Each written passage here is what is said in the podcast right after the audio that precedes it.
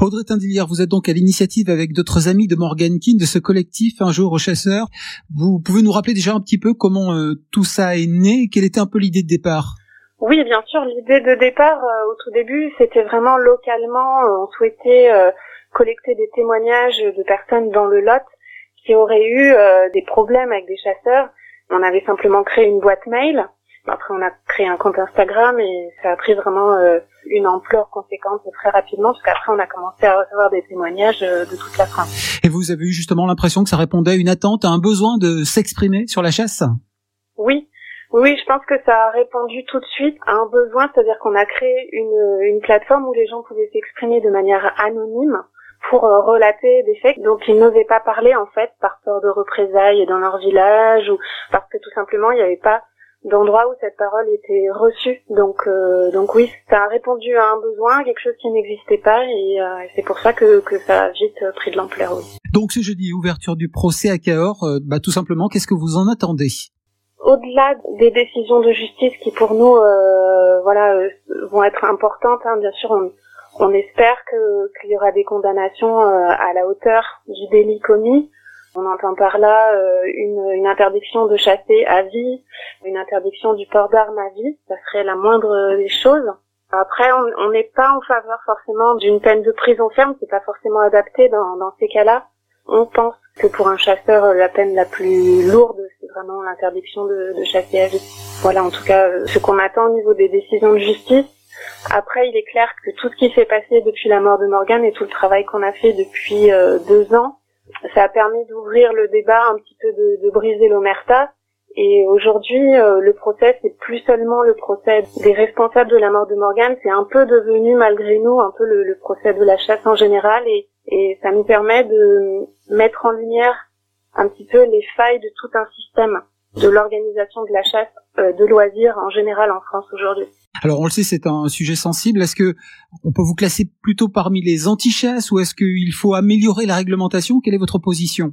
Alors nous, avant de se lancer dans cette cause, on avait nos positions personnelles mais on n'est pas foncièrement anti-chasse dans le sens où on, ne prône pas euh, l'abolition de la chasse, on ne demande pas l'interdiction de la chasse. Nous, tout le travail qu'on fait depuis le début, c'est euh, autour du renforcement des règles de sécurité, du travail euh, législatif qui doit se faire pour améliorer la sécurité à la chasse, pour améliorer les conditions de passage du permis. Aujourd'hui, on sait que le, le permis de chasse en France se passe facilement. Il y a peu d'épreuves qui vont par exemple vérifier l'aptitude au tir. Il n'y a pas de réelle épreuve d'aptitude au tir aujourd'hui, donc il y a plein de choses à réformer.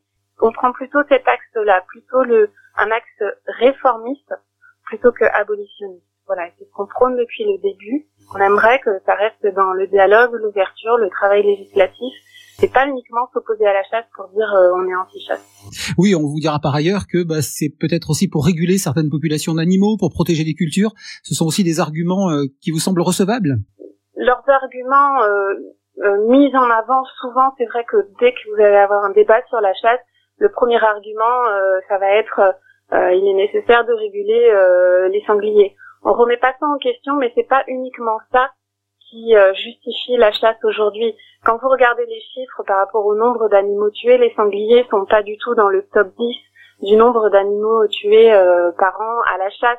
C'est autour de 600 000, 700 000 sangliers tués par an sur 22 millions d'animaux tués. Les animaux les plus tués à la chasse aujourd'hui, ce sont des animaux qui sont issus d'élevage, comme les faisans.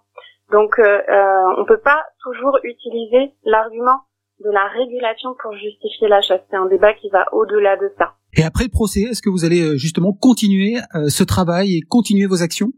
Bien sûr, bien sûr. Euh, nous, on ne va pas s'arrêter. C'est une étape importante pour nous, bien sûr, le procès. Mais notre travail continue. On sait qu'il y a eu une, une émission sénatoriale qui, qui, a été lancée suite à notre pétition. Le gouvernement a annoncé son plan chasse là il y a à peine un mois. Euh, donc on attend encore euh, des annonces concrètes. On sait qu'il y aura des annonces faites d'ici la fin, euh, la fin de l'année sur notamment la réglementation de l'alcool à la chasse, sur la possibilité d'une d'une journée ou d'une après-midi sans chasse le week-end. Donc ça c'est vraiment le cœur de notre combat et on va continuer à relayer la parole des ruraux, à relayer des témoignages et à utiliser toutes les, les solutions toutes les, on va dire, les participations citoyennes possibles qu'on pourra utiliser pour euh, pour continuer de mener ce combat. Donc oui, ça ne s'arrête pas, euh, ça ne s'arrête pas demain. Et d'autant plus qu'on le sait, vous avez face à vous un, un lobby des chasseurs qui est assez puissant et fort. Bien sûr, oui, oui, on, on en est conscient, mais il y a, y a quand même de toute manière un changement qui s'est opéré ces derniers temps on le voit notamment dans le traitement médiatique des accidents de chasse. La parole est plus donnée aux victimes, les accidents sont plus relayés. On sait qu'aujourd'hui, la majorité de la population, hein, selon les différents sondages qui sont parus ces dernières années, ces derniers mois, 80% de la population à peu près euh, est opposée à la chasse ou non favorable à la chasse.